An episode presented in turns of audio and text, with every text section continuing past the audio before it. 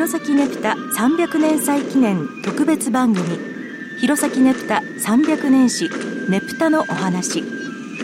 この番組では民族研究家の成田聡さんにお話を伺っていきます。成田さんよろしくお願いします、はい、よろしくお願いします。いやもともと七夕っていうのはもう水にまつわる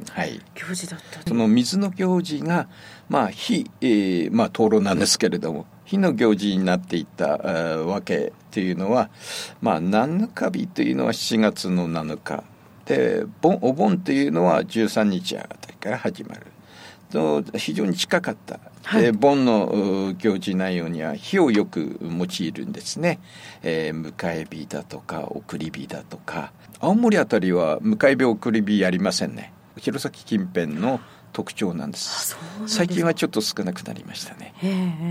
まあ送り火のですね日本最大の送り火っていうのはおそらく京都の大文字焼きです。精霊が盆の時ご先祖様が帰ってきてで帰る時に迷わずまた山の方にその目印というような意味合いなんでしょうか。その送り火だとかその火を用いるのが非常に多くなる。この写真ちょっと見ていただけますか？はい。あの角道路のようなもので、はいはいはい、あの両脇に下ちょっとね下がっているのがあ、ね、あの飾りがついてる、はい、でこれは弘前の盆道路と言われてる。であのまあ弘前のどのうちでもやったわけではないみたいなんですけれども、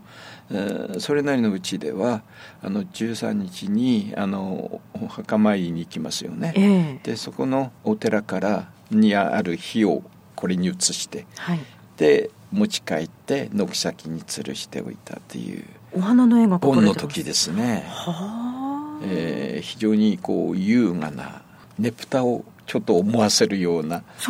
あの構造は四角な灯籠で、えー、簡単な構造になってますけれども、えー、なんかそれがこう盆の時にこうなんか家の前にずらっとこう並んでこう下がってる火が入って下がってるっていうのは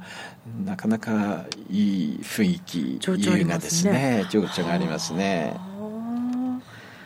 えこれ弘前で売ってたんですか？売ってた写真を私あのある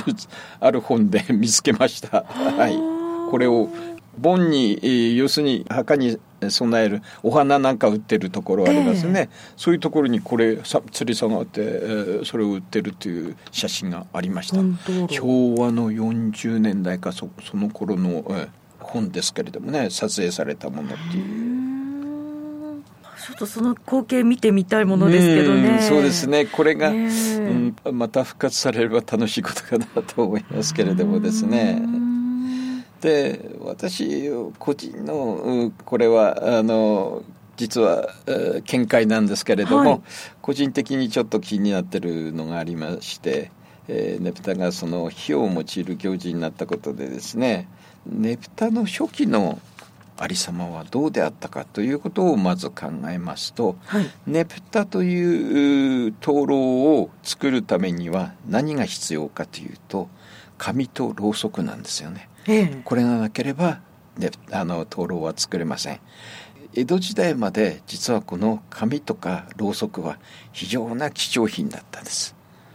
で、えー、第4代の殿様津軽信政公なんですけども非常に名君と言われた人で地元の産業を一生懸命起こすんですね。えー、でこのろうそくを作らせたり紙も紙すき町なんてのありますけれども、はい、はい、えー、これはもう信政公が非常に力を入れた作業に力を入れたということから始まってるらしいですけれども。でこの紙とろうそくが生産されてある程度庶民でも手に入るような時代っていう。で、えー、今年300年祭ですねねったの。はい。であれは、えー、その信政公のいわゆる息子の 信久公が、えー、初めてそのねぷたを見た。だからえー、その紙とろうそくの生産ができるようになってようやく、えー、そういう灯籠を作ることができるようになった。ねぷたの由来についてお話しいただきました。成田さんありがとうございました、はい、どうも失礼しました